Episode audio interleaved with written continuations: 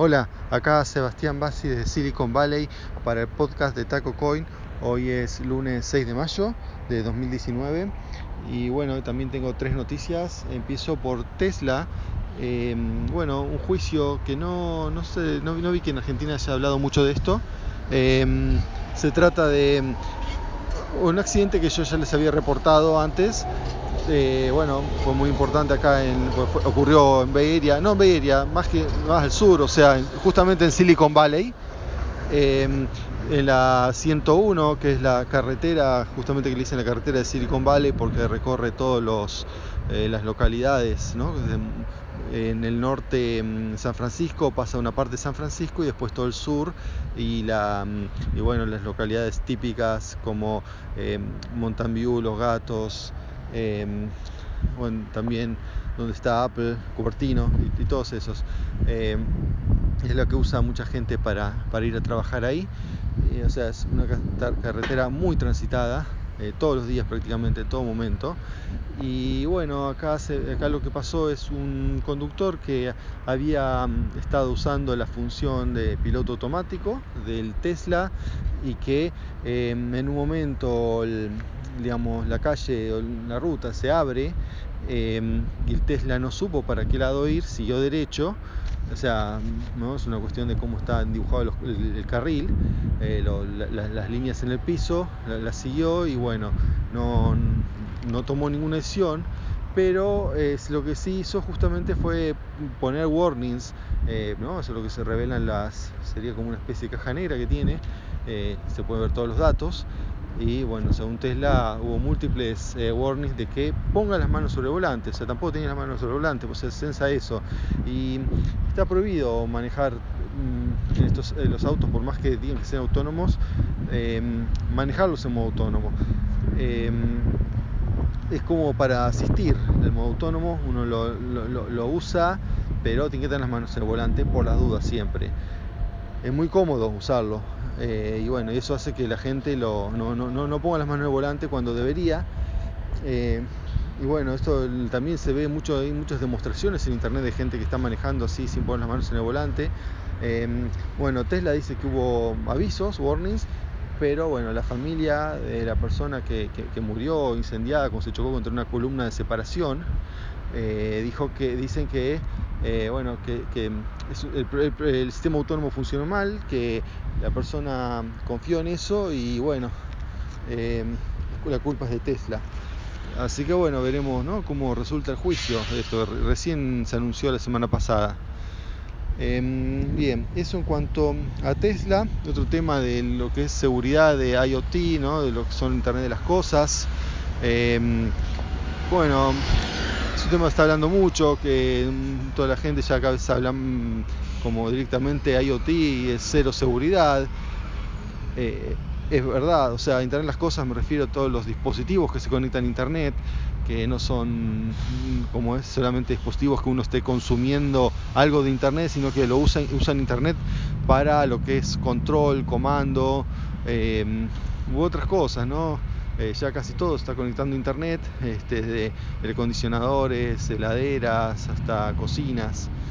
Eh, bueno, en este caso particular les quiero contarles una, algo que pasó con un dispositivo de Nest. ¿no? Nest es, bueno, es una empresa que ha sido comprada por Google ya hace unos años. Eh, todavía no se han integrado 100%, esto puede, va a explicar un poco por ahí lo que pasó acá. Y mm, bueno, se, trata de un, caso de, una nena que decía, también pasó acá en el área de, bueno, perdón, no, esto no pasó en el Silicon Valley, em, pasó en otra parte, en Estados Unidos. Este caso en particular les voy a contar. Es una nena que decía, mamá, hay monstruos en, la... Eh, cuando voy a dormir en la, pieza. Y bueno, y todos pensaban que era em, la imaginación ¿no? de, la nena, no recuerdo cuántos años tenía, pero muy, muy chiquita. Eh, bueno, esas fantasías. Y, bueno, así se quejaba hasta que un día la madre va de noche al cuarto a ver qué pasa. ¿Y qué pasa? Se escucha de la cámara de monitoreo que tienen, la cámara de seguridad, se escucha em, el audio de un video pornográfico. Eh, ¿Qué había pasado? Bueno, le habían hackeado, habían hackeado la cámara, o sea, no solo veían, alguien estaba viendo la, la nena eh, cada vez que estaba en la pieza, bueno, presuntamente, supongo que las cámaras estaban en otros lados también verían todo, pero bueno, al menos esa cámara estaba hackeada y, em, y usaban la función que uno puede usar para hablar, eh, no, solamente, digamos, es bidireccional el tema del sonido ahí, o uno puede emitir algo, usted tiene un altavoz, y usaban eso para emitir un sonido de una película pornográfica. Y bueno, cuando se enteró, se imaginan, bueno, apagó todo y bueno, se, empezó a analizar cómo, qué fue lo que pasó. Y acá viene la parte polémica, o sea, más polémica todavía que esto, que es que, em, digamos, la persona encargada de, NAS sobre, de, que, de Nest, que habló sobre este tema, dijo algo como que, como le echó la culpa al usuario porque em, aparentemente usó un password que había usado en otro lado y no usó eh, doble em, autenticación, ¿no? o sea, multifactor authentication que eso podría haber eh, impedido este acceso. Entonces, el tema de repetir el password, bueno, es típica, ¿no? todo el mundo lo hace. Eh, yo, de hecho, para algunos unas cosas menores también lo hago, o sea, menores me refiero a, no sé, me hacen suscribir a alguna revista, algún sitio web de para mirar algo y no tengo datos personales ahí, ¿no? Son, es ir y mirar, me suscribo solamente porque es obligatorio suscribirme, entonces pongo un password cualquiera y que lo repito, ¿qué, importa? ¿no? Pues no tiene nada, obviamente, los, todo el resto de los, sitios normalmente no, no, no, no, se usa eso, son password de verdad. Eh, pero bueno, eh, común que la gente use el mismo password para todo, y entonces con hackean de un lado, esto queda en una base de datos llamado eh, donde se pueden ver, y bueno, se está usando mucho eso para distintos tipos de, fraude, ¿no? Ya vimos fraudes relacionados con Bitcoin, ¿no? Todo un montón de fraudes que usan password de otros, de, sitios hackeados que son repetidos. Bueno, acá hicieron lo mismo y ahora, ¿qué pasa con el doble, la doble autenticación? Bueno, no, es verdad, no la tienen conectada y mm, bueno, eh, el tema es, ¿no? Hasta qué punto se le exigir a la, familia y por qué si era tan importante no la ponen por defecto la doble autenticación. Eh, todo, está en todo un tema, ¿no? Que en Silicon Valley se llama lo que es fricción y quieren sacar esta fricción, ¿no? Fricción del usuario, porque más cosas se le hacen hacer al usuario, eh, más difícil es que después eh, termine usando ¿no? el dispositivo, porque bueno, se le hace difícil, no toda la gente tiene conocimientos técnicos, así que bueno no es un tema, ¿no? Entre la facilidad de uso versus la, seguridad. Em, pero bueno, como cualquiera que sepa algo de seguridad ahora recomienda, usen TFA, Two Factor Authentication, o sea que les manden un, un SMS o tener una aplicación como Auth para que no, este, para que uno tenga que poner un código y no sea solamente que le adivinen un password, ¿no? Bueno, así que bueno, para que lo tengan en cuenta. Y por último, por último, la segunda parte, que bueno, así puedo grabarla en un lugar más tranquilo. Eh, bueno, hoy, y ahora le quiero hablar sobre temas relacionados a censura y análisis genéticos. Esta vez lo que ha ocurrido es eh, una publicidad de Ancestry.com, que es la empresa que digamos rivaliza con 23andMe, ¿no? las dos empresas más importantes de análisis genéticos en Estados Unidos y también supongo que del mundo. Acá en Estados Unidos se usa muchísimo. Eh, mucha gente cada vez más tiene ya hecho estos tipos de análisis. Lo hace ya sea tanto por eh, salud o, bueno, en el caso de Ancestry, eh, tiene salud y Ancestry. Ancestry tiene solamente Ancestry, que significa em, la genealogía, básicamente, ¿no? Ver de dónde, cuáles son los orígenes. Em, tanto la, la parte étnica ¿no? y, y también geográfica, es decir, ¿no? acá tengo antepasados de, de tal región del mundo. Ya hablamos varias veces de esto, de no de los eh, que bueno que estos son test que no son 100% eh, exactos, tienen un margen ¿no? de, interpretación eh, y tienen varios eh, problemas, mejor que nada obviamente, pero tampoco hay que tomárselo 100% así, porque uno puede hacerse este test dos veces, le va a dar ligeramente distinto. En general le, da más o menos lo, mismo, pero ligeramente distinto. Puede llegar a hacerlo en dos empresas, sí le va a dar más distinto, pero bueno, las bases van a ser las mismas. Em, bueno, esto es ¿no? como presentación de lo que es Ancestry. Y la, publicidad en sí era una publicidad de 30 segundos donde se veía una especie de mm, historia, relación con historia de amor, ¿no? Este, así que es típica, ¿no? Pues todas las historias de amor en sea en televisión, en publicidad, tiene estas cosas de una, para hacerlo interesantes son de alguna manera prohibidas, ya sea porque eh, se trata, no sé, entre gente de familias que están en, en alguna pelea o entre gente de clases sociales muy distintas donde una de las familias no la acepta o distinta religión o no sé, algo así, no tiene que haber un conflicto, o el caso más extremo que también se ha dado en el cine y en la vida real, todas estas cosas, bueno, más o menos no como está en las novelas, pero de alguna manera también siempre ha pasado, ¿no? Incluso eh, casos de, eh, digamos, relaciones con esclavos.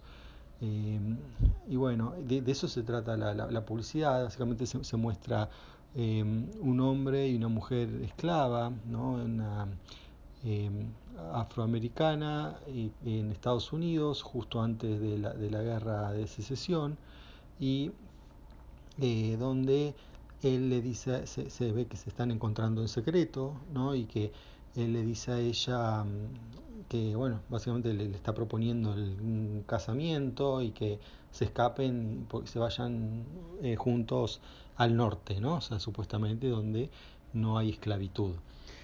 Eh, entonces después dicen, bueno, acá empieza una historia, que yo puede ser tu historia, y bueno, esto es como un disparador para que alguien se haga el análisis genético y veas que realmente si tuvo, por ejemplo, antepasados eh, afroamericanos. No sé, esa es más, básicamente la, la, premisa. Y bueno, pero hubo muchas protestas contra esta publicidad y la tuvieron que sacar. Porque qué cosas se decían. Bueno, varias cosas. Por empezar, que esta situación, esta escena, ¿no? es una escena ficticia, ¿no? Eh, Ancestry nunca dijo que esto pasó a alguien. Em, pero bueno, hay casos que ha pasado, ¿no? Pero bueno, sigue siendo una publicidad. Pero bueno, lo que dicen que esto no representa a la mayoría de los casos donde eh, hombres blancos con mujeres negras tuvieron hijos.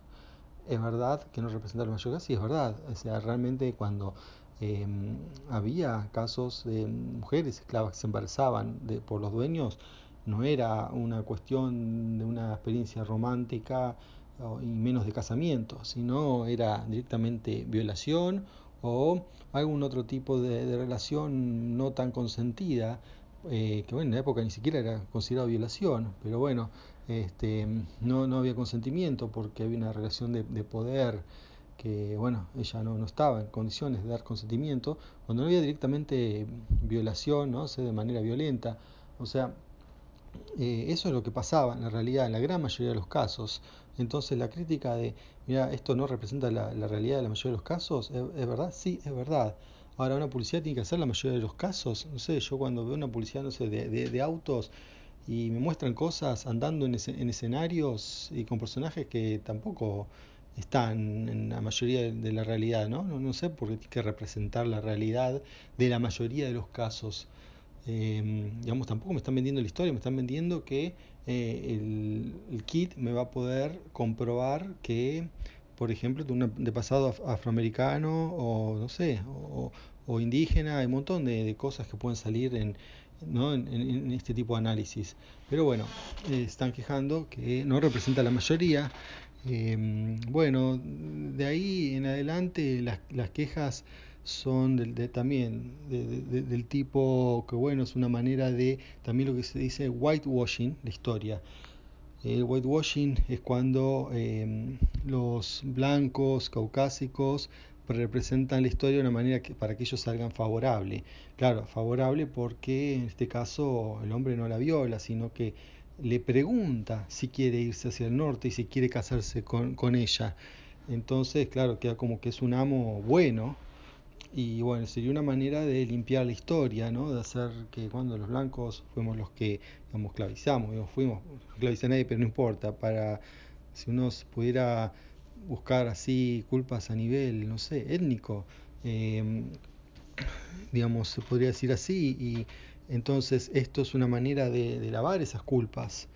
Y bueno, no sé, yo lo veo como una propaganda, pero gente lo ve así, ¿no? Como que es una, una, especie de whitewashing. Después otra de las críticas es, eh, bueno, la mujer no habla directamente, o sea, asiente que sí, como que sí quiere escaparse con él eh, hacia el norte, pero no habla, entonces como que sumisa, el hombre habla, eh, y bueno, y va y hace la propuesta, entonces, claro, desde el punto de vista del feminismo, eh, también está mal, porque cada la mujer se presenta como alguien dominada, claro, sí, esclava, ¿no? Pero bueno, no importa, este, está dominada por el hombre, entonces también está mal por eso la publicidad.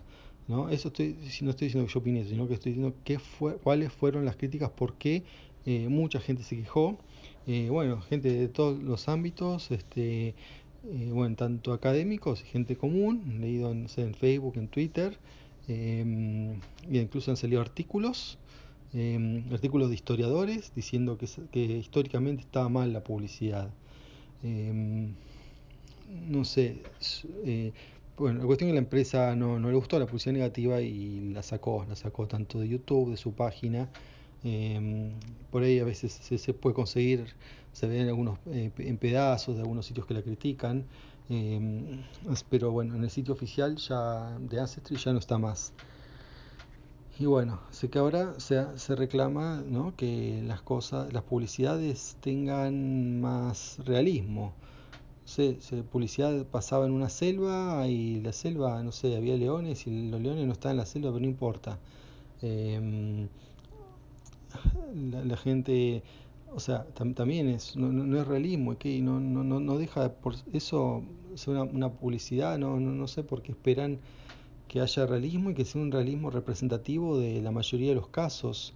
Porque también puede bueno, está bien, el realismo de un caso particular también estaría mal, eh, según esta visión, ¿no? Tiene que ser, eh, tiene que representar la mayoría de los casos. Así que bueno, eso es lo que respecta a Ancestry.com. Em, yo igual recomiendo, si les interesa todo lo que es genealogía, es muy interesante, pero bueno, igual los resultados no son exactos, así que si se hacen un test de, este tipo, bueno, tengan en cuenta que genéricamente les puede servir, pero no, no por ejemplo, por ahí les dice 20, pueden tener, no sé, 24,7, no sé, por ejemplo, de judíos sefaradí o así y eh, eso 24,7 está bien, es un número que viene de la cantidad de marcadores asociados a ese trait o a esa característica y, y, tiene que ver también con las muestras que ellos tienen, con las muestras que tomaron de nuestro genoma. Em, son números que sirven, pero relativamente a la, muestra que hicieron en ese momento para esa persona. No, no, digamos, no es útil para comparar con, con todos, ¿no? Como todo el mundo hace, pero igual, digamos, un porcentaje más o menos por ese lado anda, o sea, no, tampoco está tan mal. Bueno, eso es todo por hoy, hasta la próxima, chao.